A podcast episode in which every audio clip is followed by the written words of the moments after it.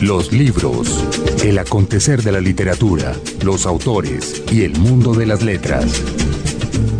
Damos inicio a la nueva temporada, temporada 2015 de este programa que se llama Los Libros. Qué gusto estar nuevamente con ustedes después de las vacaciones y después de una que otra repetición de los mejores programas del año pasado, porque recordar es vivir. los libros. Pero qué falta nos estaban haciendo, ¿no? Nos estaba haciendo falta, Margarita, definitivamente. Y yo espero que nosotros también le estemos haciendo falta a nuestros oyentes. James González en Control Master, Margarita Valencia, quien les habla y se está moviendo allá y revoloteando y todo. ya estoy quieta, ya me pongo quieta. Eso. Y Jaime Andrés Monsalve estarán con ustedes a lo largo de este año, espero. En todo caso, Margarita, estamos entonces en este espacio nuevamente, en un año que inicia muy literario. Acabamos de pasar por el Carnaval de las Artes de Barranquilla, donde hubo una delegación nutrida, pero sobre todo pasamos por la edición décima del Hey Festival de Cartagena, que pues parece que estuvo para alquilar balcón estuvo para alquilar balcón. Había muchísimos escritores esas y escritoras asas y editores esas. Todo eso. Y editoras asas. Caramba. Lectores y otros de fiesta. Hubo música, hubo conversaciones maravillosas, hubo, hubo discusiones. Eh, estuvo muy bien. Qué buena cosa. Y esperamos que este año para los libros por Señal Radio Colombia sea también el año de todo eso de las discusiones, las charlas, etcétera. Eso queremos, es cierto. Seguro que sí. Hoy decidimos que íbamos a iniciar con una investigadora que estuvimos persiguiendo, estuvimos persiguiéndola un buen tiempito, hasta que al fin. Hoy decidimos además empezar con ella porque es 8 de febrero, Día de la Mujer. Ah, caramba, mire usted. Pues bueno, Marina Lamus es probablemente la más importante investigadora que tiene el mundo de la dramaturgia y el teatro colombiano. Ella se ha encargado de desentrañar la historia de este fenómeno cultural que de no ser por ella estaría por ahí perdido en el tiempo, hay que decirlo, porque ella se ha metido de nariz a todos los archivos hemerográficos habidos y por haber y ha sacado una cantidad de monografías sobre el teatro en general, sobre el teatro latinoamericano, ya se ha metido después en el campo de eh, las, incluso de las escenografías, eh, de lo que tiene que ver con ciertos eh, fenómenos teatrales, e hizo una investigación sobre el primer teatro que hubo aquí en Bogotá, además, que fue un, un lugar que se erigió justo donde hoy se encuentra el Teatro Colón. Pues Marina se ha sido ratón de biblioteca y yo estaba a punto de decir ahorita que es que en este país no hay crítica teatral, habiendo sido como fue, ha sido tan importante el teatro, pero yo creo que es que yo no sé qué cantidad de crítica teatral hay, entonces nos vamos a tragar esas palabras. Claro, cuando escuchemos a ella, seguramente. En una entrevista muy amena, con la cual entonces iniciamos la temporada 2015 de los libros. Esto que viene ahora, después de esta introducción, nuevamente recordándoles cuánto los extrañamos, es la nota del editor. La nota del editor. Empezó a circular el 2 de febrero una carta firmada por escritores, artistas, cineastas latinoamericanos y organizaciones afines y promovida por un grupo de periodistas en la que piden que el Hey Festival retire la sede al estado de Veracruz, México, comillas, preocupados por el doble mensaje que envía la edición mexicana del festival. La carta afirma que el gobernador de Veracruz, Jairo Duarte, comillas, ha demostrado ser, sin exageraciones, el peor enemigo de la libertad de expresión, del derecho a la información y del pensamiento crítico en México que durante su gobierno 11 reporteros han sido asesinados y cuatro más están desaparecidos, y que Veracruz es la entidad con el mayor número de periodistas desplazados. La carta es relevante porque exige a los intelectuales, escritores, artistas que asuman una posición clara relativa a su papel en tiempos de conflicto y a la forma de desempeñarlo deben protestar silenciándose, deben aprovechar las tribunas que se les ofrecen para hablar de los males que aquejan a la sociedad, deben permanecer neutrales sin concentrarse en la creación. También es relevante porque no exige a los periodistas una posición clara sobre su responsabilidad. En los últimos festivales Hey, afirma la propia carta, ha habido posturas claras de escritores y periodistas que difícilmente han sido publicadas en la prensa veracruzana. El silencio, preguntamos, ¿Se debe al justificado miedo de los periodistas? ¿Es producto del poco interés de las cuestiones culturales generan en la prensa? ¿Obedece a las instrucciones de las directivas de los medios? Es relevante, por último, porque no pide a cada uno de los firmantes que tome acciones individuales de acuerdo con su conciencia, sino que solicita a una organización, la del Hey Festival, que tome una decisión que contradice abiertamente su propósito, promover una gran conversación sobre el descubrimiento y la aventura intelectual. Han pasado muchos, demasiados años de relativo silencio. Después de la efervescencia de los 60 y los 70, pareció primar el zapatero a tus zapatos. Pero en los últimos tiempos, muchos creadores e intelectuales han vuelto al ruedo de la opinión pública y se pronuncian sobre diferentes acontecimientos políticos y sociales. Las redes han impulsado el pronunciamiento y el intercambio de ideas y de insultos, y en algunas ocasiones estos han generado reflexiones más profundas sobre los temas en cuestión. Esta carta sin duda tendrá el mismo efecto. Quienes la firmaron y quienes no seguramente expondrán sus razones con mayor o menor seriedad. Pero mientras eso sucede, el Hey Festival de Jalapa habrá cerrado sus puertas y habrá desaparecido con él una tribuna significativa en un continente en donde las tribunas escasean. Resulta imperdonable que un puñado de periodistas y un grupo grande de creadores e intelectuales se hayan pronunciado a favor del silencio en vez de abogar por el diálogo y por la discusión, en lugar de explorar formas creativas de desactivar o de denunciar a quien desde el poder atenta contra la libertad de expresión y contra la vida. ¿No hemos callado lo suficiente? Un libro, un autor. Margarita, nuestra primera invitada de este año 2015 a los libros es Marina Lamus Obregón. A ella la han llamado de manera coloquial la biógrafa del teatro en Colombia. Sí. Es que qué gusto. ¿Y qué, y qué cacería? ¿Qué, estamos pescándola desde que nos fuimos a Bucaramanga el año pasado y se nos voló de Bucaramanga porque nos enteramos que no vive allá. Pero ahí le hemos hecho la cacería hasta que por fin eh, la esperamos para, para este primer programa que abrimos más, más, eh, más con broche de oro imposible. Definitivamente. A, pesar del, del oxímoron. Así es.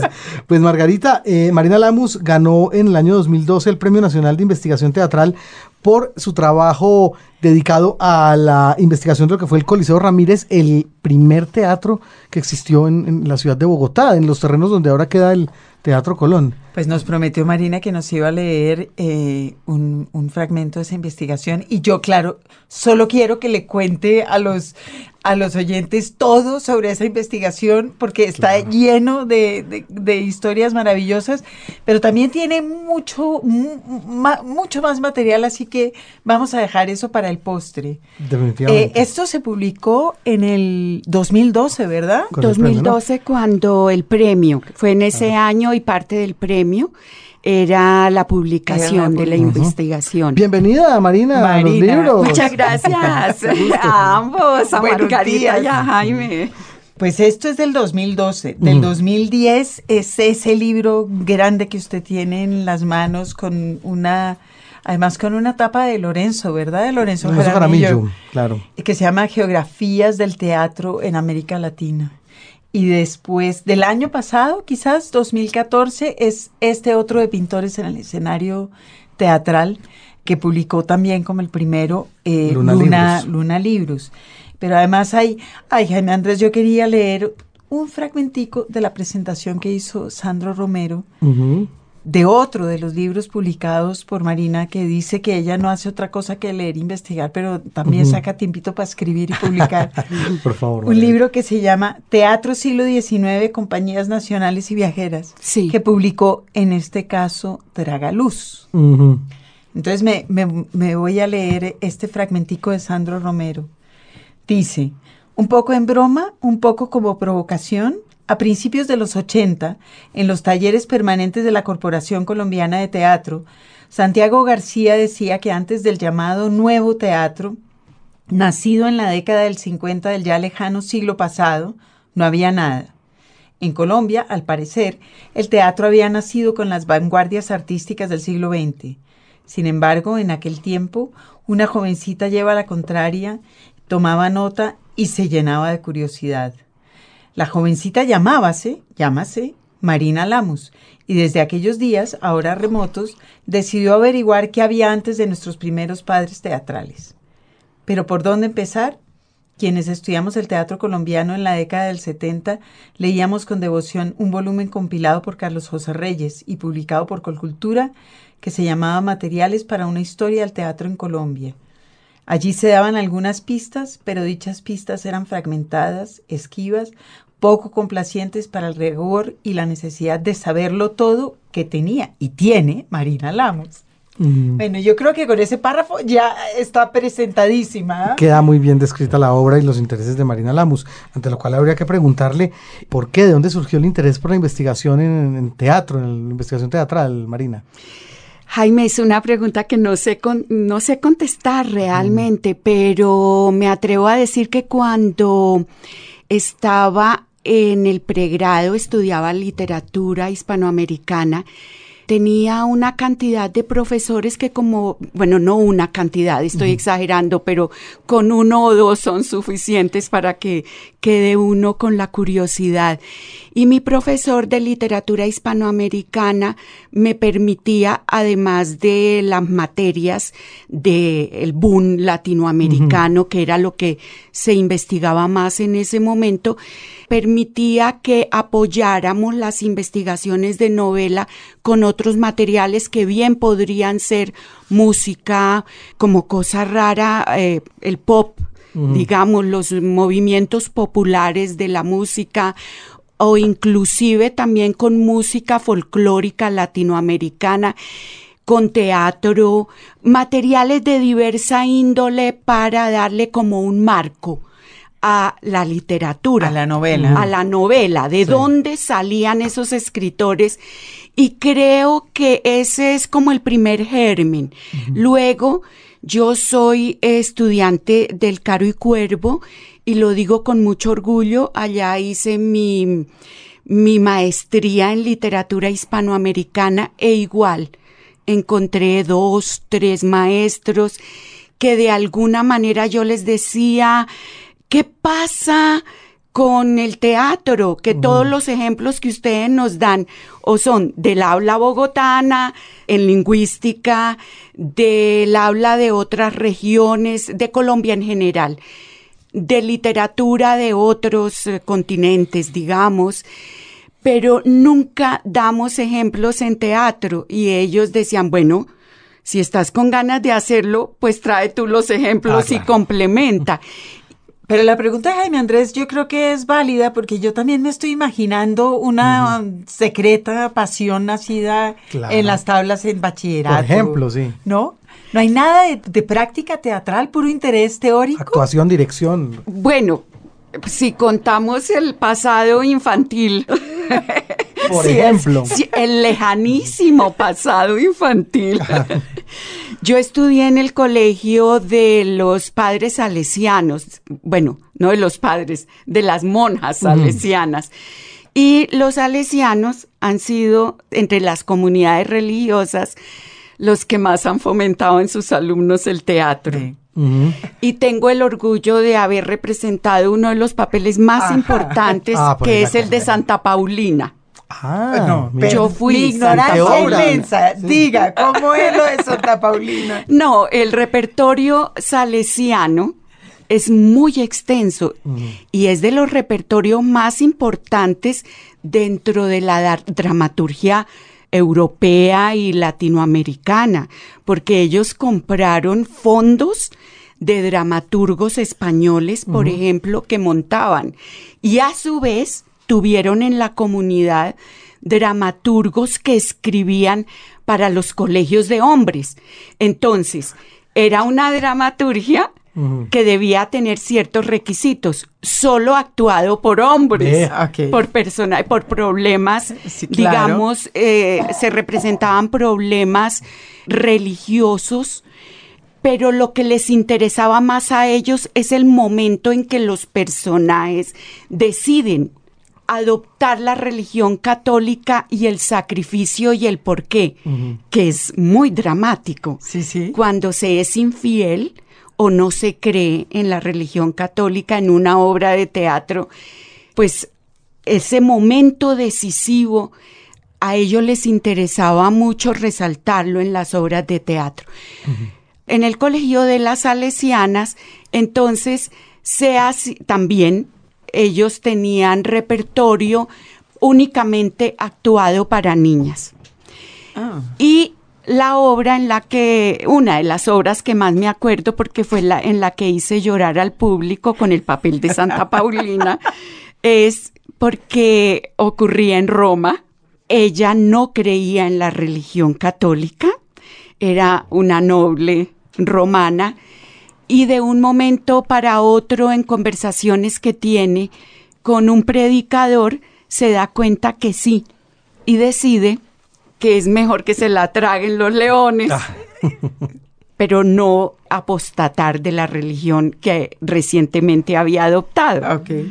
Entonces ese fue mi papel. Había usted. Fíjese, Jaime Andrés, que todos, y yo me pregunto si usted que es más chiquito, nos criamos con las pasios, las historias de Ajá. mártires, Ah, sí. las historias de santas, ¿verdad? Y ahora veo que los salesianos con gran inteligencia tenían una cosa dramatúrgica importante montada ahí. Eh, muy importante, claro. Margarita. se, se dice, por ejemplo, que parte de las teorías sobre el teatro pobre latinoamericano, pues salen de las aulas y de la dramaturgia salesiana, que fueron los que trajeron pues ese interés por el teatro, digamos que en los años 40, 50, y muchos de los dramaturgos, por ejemplo, argentinos, chilenos, colombianos, el mismo Santiago García fue, estudió. Hijo de los Hijo de salesianos. Todo Eh, se sabe. todo se llega a saber en este país. Pues su- sus primeras tablas, digamos, su primer aprendizaje en las tablas fueron los salesianos. Entonces, el teatro pobre que ellos vienen a, a tener como una bandera, en parte artística y en parte eh, Política. política, sale del teatro de los salesianos, que fue siempre pobre lo que les interesaba era la relación entre el actor o las actrices y el público y esos momentos decisivos de la dramaturgia que a veces también lo tiene el teatro político. Bueno, no quiero hacer una relación directa porque t- hay Ah, pero, que pero- tener pero yo sí la quiero A hacer. Fíjese que yo estaba pensando en eso y, y lo pensé leyendo los primeros dos capítulos de sus geografías. Yo pienso que hay momentos en la historia, el teatro ha sido o fue durante siglos la reina madre de la literatura, cayó en desgracia. Pero en esos años de su reinado larguísimo, ora era bien visto, ora no. Estoy pensando en los ingleses en el siglo XVII, los puritanos lo prohibieron, Sí. pero de pronto después volvió a renacer y de pronto llegó a las aulas. ¿Cuándo llegó el teatro a las aulas? Es decir, ¿cuándo se convirtió el teatro en una herramienta pedagógica? Porque en el siglo XX lo veo, pero ¿cuándo empezó a pasar eso? Yo creo que desde siempre, si en este desde siempre, no sé ponerle una fecha, pero sí en las universidades, en las escuelas, desde cuando la universidad nace o la educación en el aula, el teatro yo creo que ha ocupado un, un papel importante, ha jugado. Sí, Y tiene que ver un poco con esta teoría básica de la tragedia. Estoy pensando en la tragedia griega, en las teorías aristotélicas, en la catarsis. Sí, y también como didáctica en el sentido de enseñar a los alumnos que estudian, por ejemplo, leyes o que estudiaban literatura a saberse expresar en público, a saber hablar en público. Yo creo que muchos motivos ha tenido la escuela en general para adoptar el teatro. teatro. Además, no nos podemos olvidar que en los países latinoamericanos las comunidades que vinieron a evangelizar, que trajeron el teatro, lo trajeron con ese motivo para evangelizar.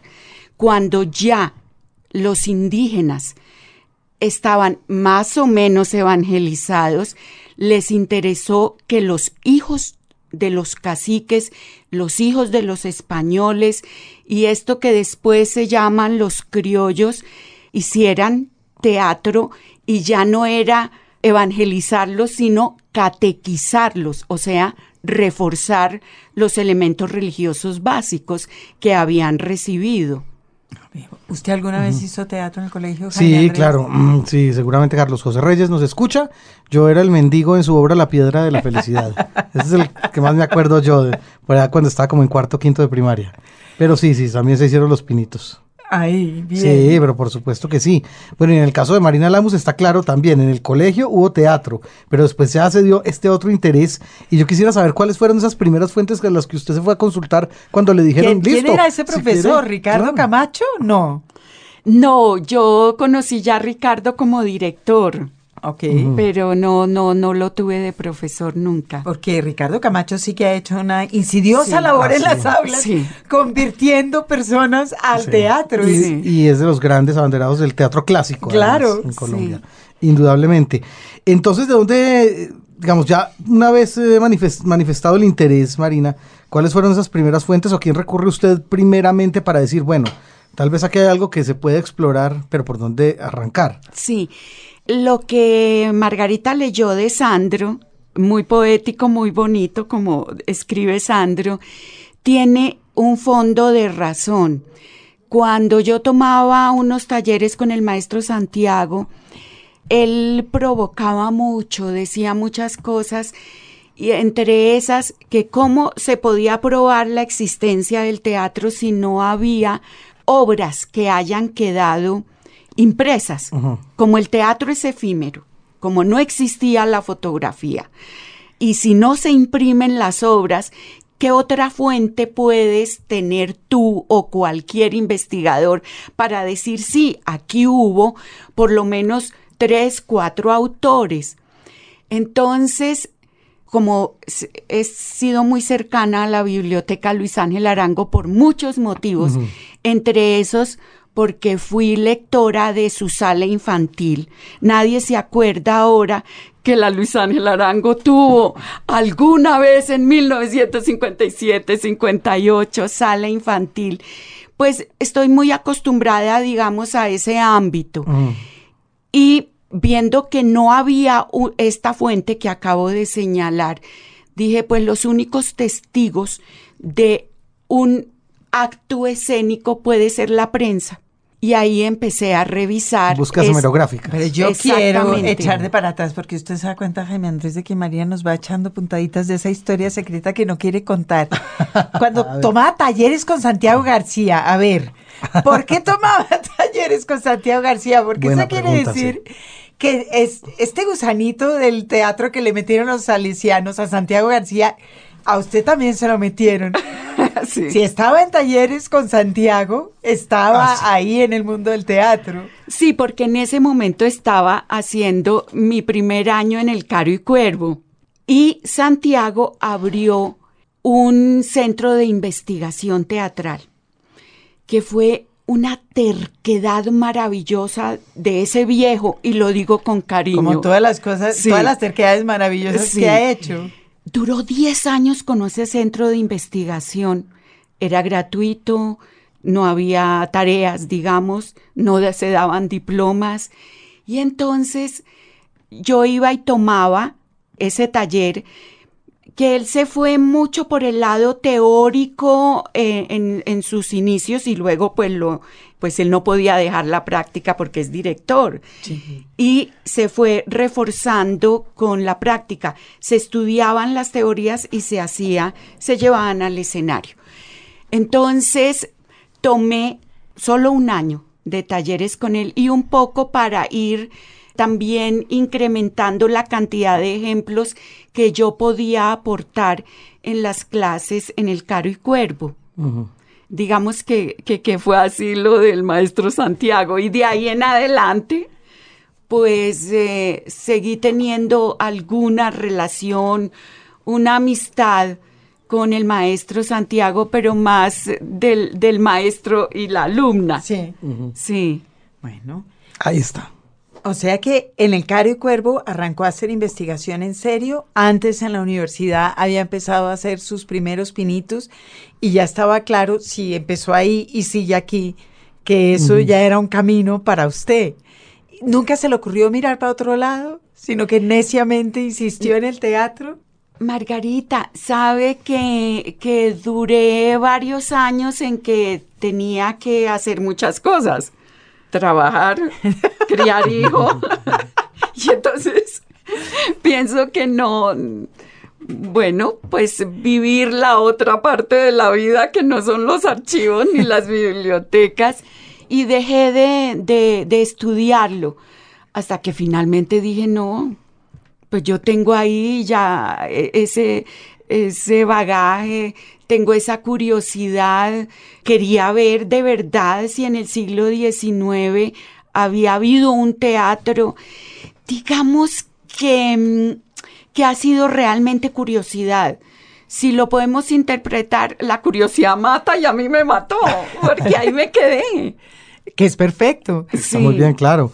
Bueno, justamente de ahí entonces es donde sale una publicación llamada Teatros en Colombia 1831-1886. Estamos hablando ya de teatro decimonónico en, en el país. Ahí tenía que recurrir usted a unas fuentes bibliográficas de muchísima antigüedad. Sí, ya ahí estaba en la prensa del siglo XIX, que es apasionante además. Debe tener claro. Sí, la prensa del 19, como la escribían de manera tan inmediata con los hechos, al leerse todavía siente uno la respiración del redactor, la pasión, la vehemencia. Claro, arbitrariedades también, porque, porque no había mucho espacio entre la pluma y lo que acababa de ocurrir. Bueno, creo que sigue siendo Sí, un y yo le poco iba a decir eso. Ahora sigue habiendo arbitrariedades, pero ya se notan menos. Son más planas o ya nos acostumbramos. Yo creo que ya, pues no sé, ahí tendríamos que empezar a meternos en el terreno de la crítica también, a ver si de verdad tenemos una crítica teatral. Yo me acuerdo del profesor Gilberto Bello, por ejemplo, que escribía para El Espectador hace unos años, eh, y también lo hacía con mucha vehemencia cuando tocaba, pero no, no tengo más conocimiento acerca de críticos de, de- de teatro en Sí, realidad, claro. y del que estado la, del la tema. crítica, el discu- eh, que es lo primero. Usted se lanzó a, a mirar la prensa del siglo XIX y yo me preguntaba, ¿prendida de quién? Es decir, porque usted tampoco, excepto Carlos José, que ha sido como el otro que ha estado ahí Sí. neciamente insistiendo en el teatro. ¿De dónde más tenía usted para agarrarse o nada? Al aire y, a- y al siglo XIX y dele. Sí, empezar y seguir y tener la terquedad suficiente para mantener esa, pues para mantener porque después de mirar varios periódicos a veces ocurre, después de un mes de estar sentada pasando hojas, no se encuentra nada. Claro. Entonces es cuando uno en esos sitios que son fríos, helados, los archivos y las bibliotecas, Sí, y deben tener menos hongo que ahorita el edificio de, del sistema de medios públicos que está por un lado inundado, por otro en renovación. Bueno, en fin. Seguramente. Uf, el frío Dios. es terrible. Bueno. Se- Bueno. eso me ayudará a no, que no me salgan tantas arrugas. Dame el y es cuando uno se pregunta, ¿por qué hago aquí? Si afuera está el sol. Sí. Si, si afuera hay gente eh, que conversa, que habla, que puede hablar duro. Sí. Y no como en las bibliotecas. Ah, sí. Entonces, y ahí, no, me voy. ¿Esto para qué? Son situaciones chesperianas, ¿no? Sí, sí. Tuyo, no. Queda- ¿Te quedas o te vas? Sí. Y bueno, tener la ilusión de regresar al día siguiente. Y ahí es cuando la buena suerte te da un pequeño dulce, que es un dato. Ay, co- Como en el teatro. Como Cuando el- usted ya está en desesperación, Sí. una lucecita. una lucecita. Entonces, bueno, si encontré, sigo y encontraré más. Y poco a poco esas pequeñas frases, esos pequeños datos, esa pequeña información te va haciendo un discurso que tú tienes que armar. Pero eso fue lo que usted hizo. Quiero decir, usted no se metió a un archivo diciendo voy a con una tesis. sino a ver qué había, porque Sí. yo, yo lo que veo de su trabajo es que ha trabajado escenografía, actuación, los teatros mismos, Sí. eh, lo- los edificios, la dramaturgia, es decir, se fue topando y, y fue reuniendo cosas. Exactamente eso, Margarita. Me fui topando y fui armando carpetas por ponerle un nombre al sitio donde uno guarda papeles. Y aquí fui guardando eso, lo de las escenografías, al lado fui guardando lo de los edificios y poco a poco fui organizando una serie de materiales que continúo elaborando, quién sabe hasta cuándo. Pero ya está ahí metida, perdida. Sí, ya, no. ya esto ya no tiene vuelta atrás. Pues es que esta edad, si voy atrás, se me quita el, se me cae el piso. Yo no sé. Bueno, ese libro en particular, Teatro en Colombia, 1831-1886, eh, trae un subtítulo, Práctica Teatral y Sociedad. Ahí ya lo que uno asume es que hay un trabajo también importante de contextualización, porque tiene usted que mostrar una sociedad de manera paralela a lo que está ocurriendo con su dramaturgia. Eso hace que el trabajo sea más complejo todavía. Sí, por lo que decía antes, como los periódicos, no estaba tan dividida la información que aquí voy a hablar de política, luego de arte, lue- no. Había secciones, pero no como las de ahora. Entonces, uno tenía que preguntarse el por qué esta información de teatro.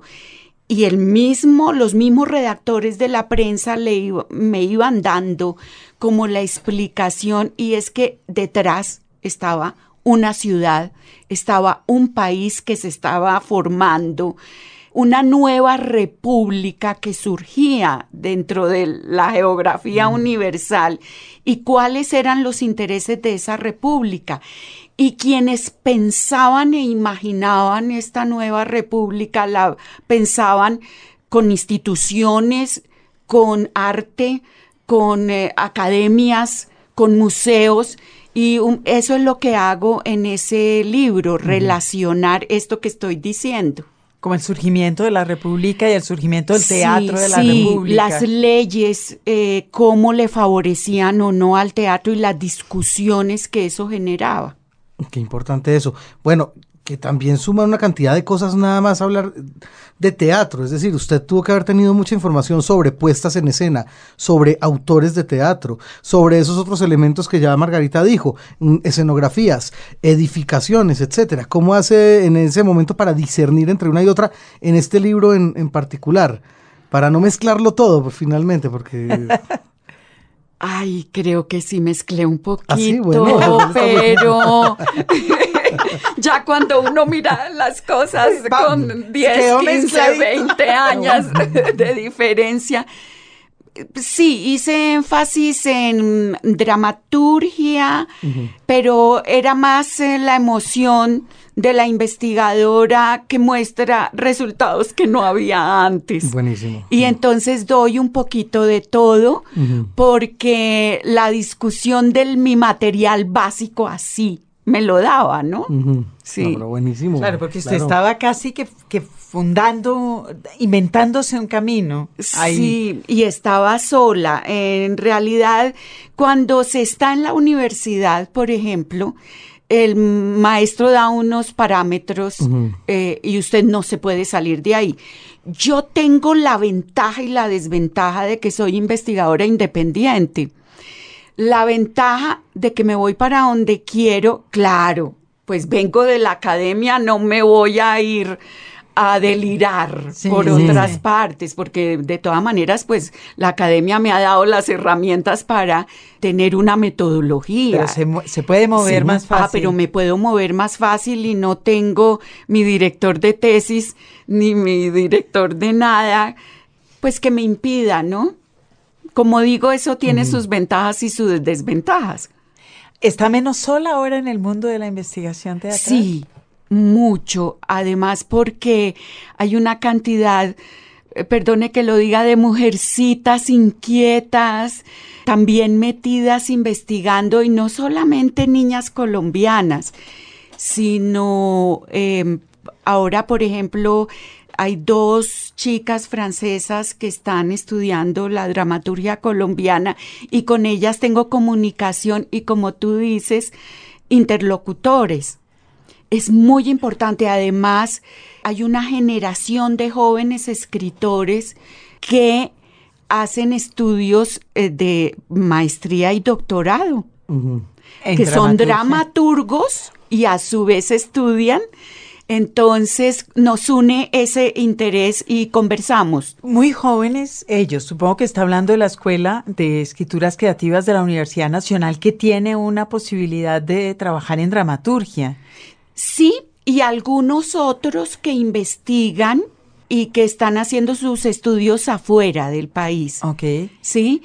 O aquí, pero en carreras eh, de humanidades, filosofía. y coquetean clandestinamente con el teatro. Con el teatro, sí. Entonces, ha sido bonito como ver surgir ese interés, ¿no? e interés desde diferentes disciplinas, porque antes el teatro eran la misma gente de teatro, los teatreros como el maestro Carlos José Reyes, que investigaba sobre el teatro. Y ahora no. Yo vengo de la literatura y muchas otras personas vienen de la filosofía, de artes en general, entonces me parece muy interesante lo que se está dando. El teatro ha padecido en Colombia, creo yo, como unos sube y bajas, como casi todas las prácticas culturales aquí, como unos momentos de mucha notoriedad y después unos momentos de olvido absolutamente pavorosos. Estoy pensando en esa cosa del teatro de los 60s y 70s que fue arrolladora arrolladora, es decir, uno no podía imaginar que el mundo existiera sin teatro y de pronto eso se acabó. Como que se silenció y entonces de pronto vuelve a coger vuelo con el festival de teatro. En fin, ha habido subes y bajas y como que la gente no, no, no registra que esto viene de lejos. Eh, ¿Hay una continuidad a pesar de esos, de esos vaivenes? ¿Hay una continuidad, una tradición teatral colombiana? A ver, esos vaivenes, primero que todo, todo lo que acaba de decir Margarita, eh, estamos completamente de acuerdo. Esos vaivenes fueron mucho más profundos en el siglo XIX por las guerras, por las revoluciones, o sea, por los problemas. No, no como ahora. por ejemplo. No, por los problemas reales, claro, de la vida cotidiana. También por las enfermedades, porque eh, hubo un momento de cólera y al último sitio donde la gente quiere ir es al teatro. Claro. claro.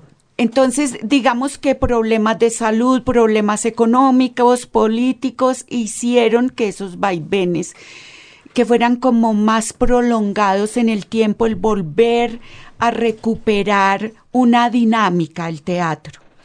Igual ocurrió a comienzos del siglo, del siglo XX, perdón, por otros motivos. Ya en, esa parte de, de los años 60, 70, que fue tan fuerte, de ahí hasta acá el vaivén es menos notorio ya no es que no exista el teatro, como decía la gente en el siglo XIX, sino que hay un poco de presión del teatro o resurgimientos que se decía en el siglo XIX, ahora es menos notorio, ¿no? Bueno, las ciudades son más urbanas, más grandes, eh, estamos más conectados con el mundo. Es otro país, entonces los calificativos cambian para analizar el mismo fenómeno. Sí, pero el, asunto político sí definitivamente me parece que terció mucho en, ese fenómeno de los 60 y 70 en nuestro, nuestro teatro, ¿no? Yo sí creo. Que es una cosa que no sé por qué cuando en este país la, la política no deja de ser un tema convulso, no se ve, creo yo, reflejado en este momento una situación eh, de nuestro país en, en las nuevas creaciones teatrales si las hay, porque de hecho también deja uno de escuchar hablar de gente como Miguel Torres, y como el mismo Santiago García, o como el famoso fenómeno de las creaciones colectivas también. Últimamente no se escucha mucho hablar del, del tema, ¿no? Pero está, ¿Existe el teatro político todavía? Lo que pasa es que, digamos, las estéticas como cambian, ya no son tan evidentes como eran los discursos antes, ¿sí? Pero sigue existiendo. Yo creo que con eh, toda esta problema eh, que se ha presentado en los, que se presentó en los años 90, el teatro recogió mucho todo lo de las masacres, todo lo que padeció eh, la gente en el campo. El teatro recogió muchísimo. Lo que pasa es que ya no es la única línea de trabajo, por eso se ve como que esté perdida, pero está ahí. De hecho, el, el teatro recogió muchísimo y fue quizás la única de las manifestaciones artísticas en donde había un constante, una conexión constante con lo que estaba pasando. Sí. No le parecía a uno ni que la narrativa, ni la poesía, ni el trabajo académico estuviera tan en contacto con la realidad del país como seguía estando el teatro. Sí, el teatro y tal vez las artes eh, eh, plásticas. Bueno, yo eh, iba a eso, es que las artes plásticas y el teatro están, eh, bueno, andan en, una promiscuidad desde hace 20 o 30 años Más que o te menos. diré. Sí. sí, ¿no siente usted que es así? Sí, y, y hay un teatro que Bogotá no ha mirado, que es el teatro que hizo la gente mm, bueno, no lo ha mirado además porque fue un teatro más efímero de lo que es el teatro, que es la gente que padeció o que estuvo más cerca de los problemas de las masacres. Eh, hicieron muchas personas de, de las artes eh, escénicas, de las artes plásticas, se unieron para hacer o performance o, o, o así como lo digo, un arte teatral más efímero, de lo cual no quedan sino unos textos más en el sentido de guiones, de acciones, que entonces es muy difícil apreciarlo y eh, a veces no llegó todo eso a Bogotá, pero sí llegaron a las ciudades más cercanas, ¿no? Los libros. Señal Radio Colombia.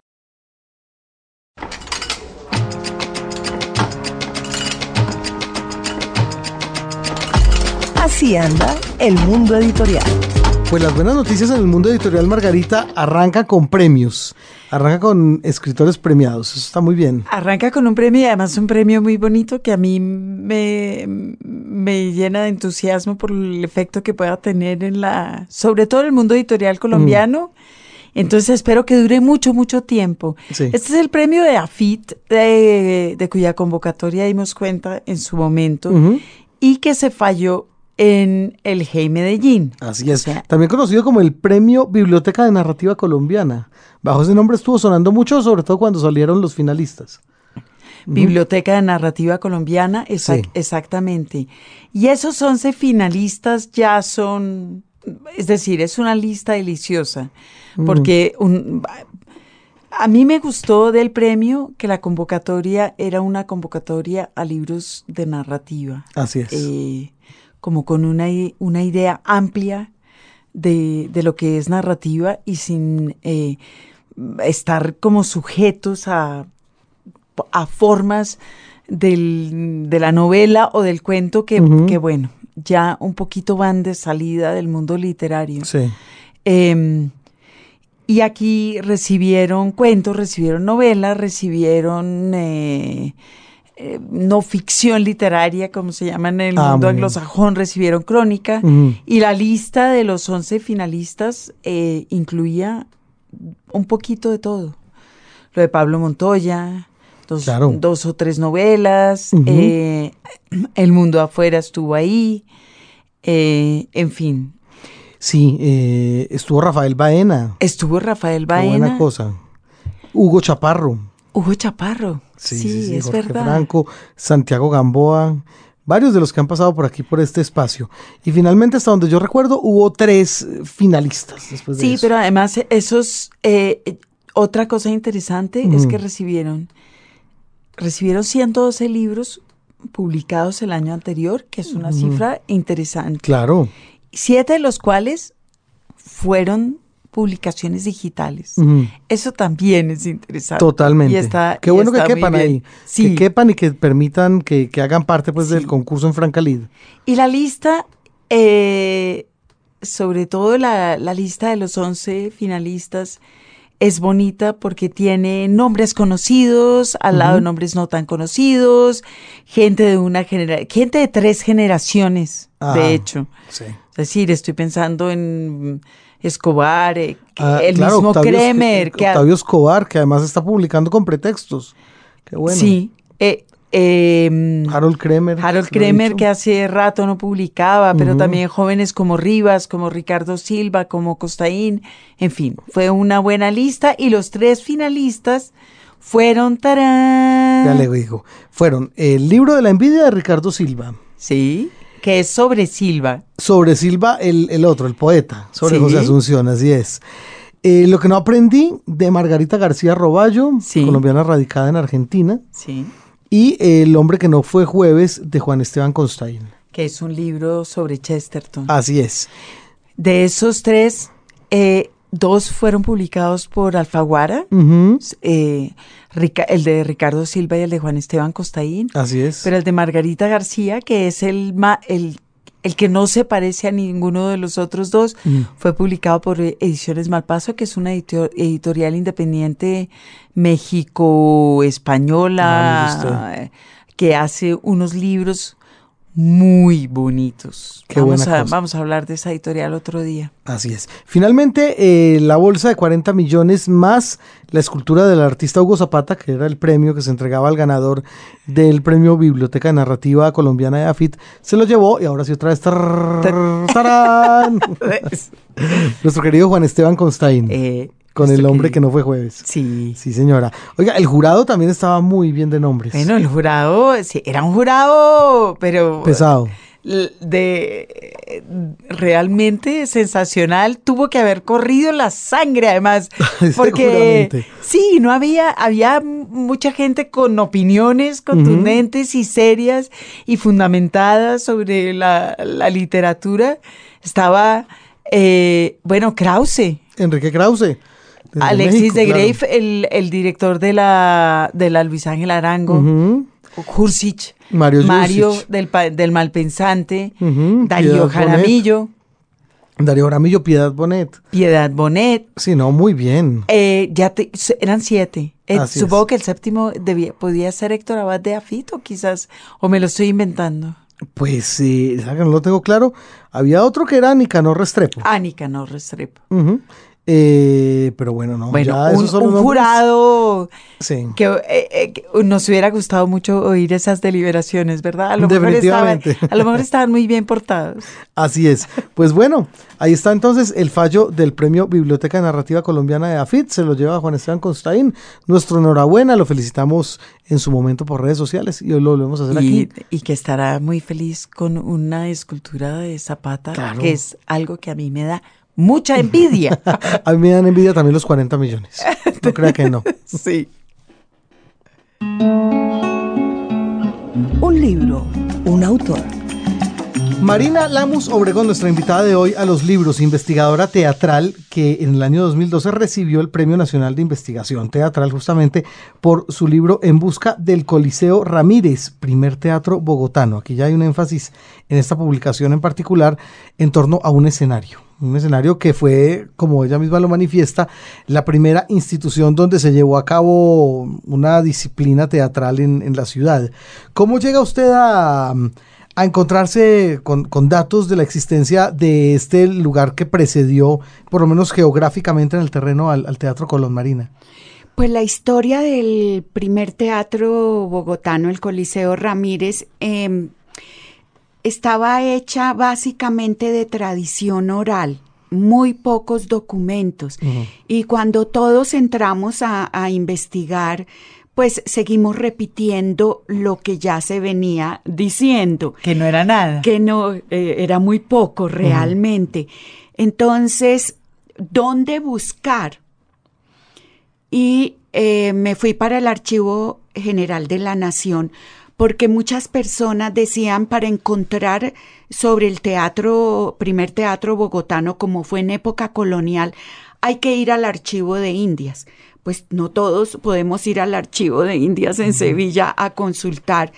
Entonces me fui al archivo general y realmente empecé a buscar, igual que había hecho con la prensa del siglo XIX, no llegué a decir soy investigadora de teatro, sino quiero ver, eh, por ejemplo, em, papeles notariales. Y ahí poco a poco mm, fui encontrando quién le vende a quién el edificio y fui echando de para atrás. Cuando ya tenía eso, eh, entonces llegué al, al, constructor, al nombre exacto del constructor y lo que hacía, porque la tradición de los libros y la que basada en la tradición oral, como he dicho, decía que él era algo así como pobre, que se había ganado el dinero una noche de juego en una mesa de juegos en Santa Fe de Bogotá. Eso no, no, no creo que hubiera nadie tan rico en Bogotá como para hacer a otro rico en una mesa de juegos. Exactamente. Puede haber sido varios, Margarita. Sí, pero no, no, no. Exactamente. O sea, lo que costó la construcción del Coliseo, buenísima dedicción la suya, Margarita. Lo que costó el edificio cuando él lo construyó ni siquiera era el presupuesto de la misma ciudad. O sea, no había, pues debía haber ricos que tenían ese dinero, pero no se lo iban a jugar en una noche de, en, Santa Fe, ¿cierto? De huelga, no podía ser. Con ese frío. y entonces, poco a poco, con el nombre ya exacto de él, empecé a mirar otro tipo de materiales como compras eh, de lotes, pues los negocios de la gente en Bogotá, eh, en Santa Fe, y ahí lo fui encontrando. Y fui encontrando qué negocios había hecho, quién era. Entonces, cuando se dice que es militar, empecé a ver los archivos de los militares en ese momento y poco a poco armé igual la historia. Para mí fue muy emocionante saber quién era el señor Ramírez, con quién se había casado, cuántos hijos tenía. ¿Y por qué carajo se había querido construir el se había metido en eso, en eso que es Terrible. ¿Y quién era el señor Ramírez, Marina? Pues el señor Ramírez era un comerciante de la calle principal, ¿cierto? Que era importador de bienes de España y tenía eh, varios negocios, además de cuando ya el almacén le dio, a ver, una anécdota, decían que tres cajas registradoras digamos que no sé en ese momento cómo sería una caja registradora, eh, no alcanzaban a contabilizar lo que el señor vendía. O sea que era un hombre rico, pero no era de los más ricos de Bogotá. Cajas registradoras es todo Bogotá comprando ahí. Porque es que eso es un carulla a las 12 del día un sábado. Exactamente. Sí. Em, y él invertía también en tierras y además fue militar porque los hombres tenían que servirle al rey y hacer un curso. Y las malas lenguas también decía que tenía suficiente dinero para haber comprado su grado de capitán. Pero resulta que en ese momento no era ilícito comprarlo, comprarlo sino que para ascender de alguna manera había que pagar unos derechos, unos derechos al rey a las autoridades virreinales. Y entonces ahí el rey sí se motivaba, o el virrey motivaba al rey a em, ascender al señor. Además, no eran militares de oficio, de carrera, porque el militar de carrera sí tenía como eh, pues algunas acciones que hacer, un tiempo Sí. para ascender. Pero estos que eran llamados solo en épocas de emergencia era distinto. Entonces, él, motivado por un español, José Dionisio del Villar, que le gustaba mucho el teatro, se metió en esa empresa de edificar el teatro, que fue el peor de sus negocios, Claro. porque eso lo llevó a la ruina. Es Ay, la, María. es la historia de la cultura y de, de los ricos y la cultura en Colombia. Dios Sí. bendito. Este es un buen. ¡Eh, antecedente. ¡Qué bien! Increíble Sí, eso. Claro, se reventó. Sí, además porque eh, como era una novedad el teatro, el teatro era tan alto que se veía tal como se podía ver el campanario de la catedral. Madre. Seguramente era un poco más alto. Entonces, porque la catedral no era en ese momento lo que es ahora, pues era el edificio más alto, el que, que tenía, que había en Bogotá. Pero este, de alguna manera, el señor Ramírez estaba eh, peleando el terreno Estatus. divino. ¿cierto? Porque si Dios está arriba y Él empieza a edificar tan alto, por muchos motivos la iglesia no estuvo de acuerdo y la. Además iglesia era teatro, era pecaminoso. teatro, eh, eh, la iglesia ha tenido el púlpito, eh, que es uno de los sitios donde se pueden decir muchas cosas, y eh, digamos que tuvo la oposición del- de los jerarcas por muchos motivos. Por otra parte, él se ilusionó porque su primeras taquillas, su primer mes de, de abrir las puertas del edificio, mucha gente fue y él ganó mucho dinero. Y eso, Novelería se llamaba eso novelería, todavía llamando, existe. claro. Y además curiosidad, eso. nunca Claro. se había entrado a un edificio de teatro Claro, real. Yo también hubiera ido. Sí. Ah, sí. Y él calculó que esas serían sus ganancias y siguió invirtiendo en el edificio y no guardó. Ay, ay, ay. Y todo esto con compañías que había que traer, traídas.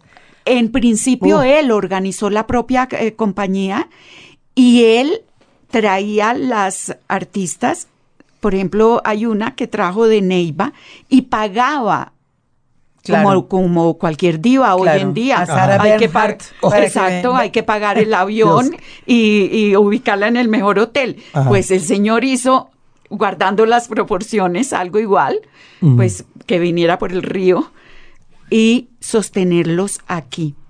Hasta que quedó sin Ajá. dinero, No. insolvente. Por, la, por el teatro. Es una bu- Ah. muy buena historia. Maravilloso. Se metió en un negocio que no conocía. Claro.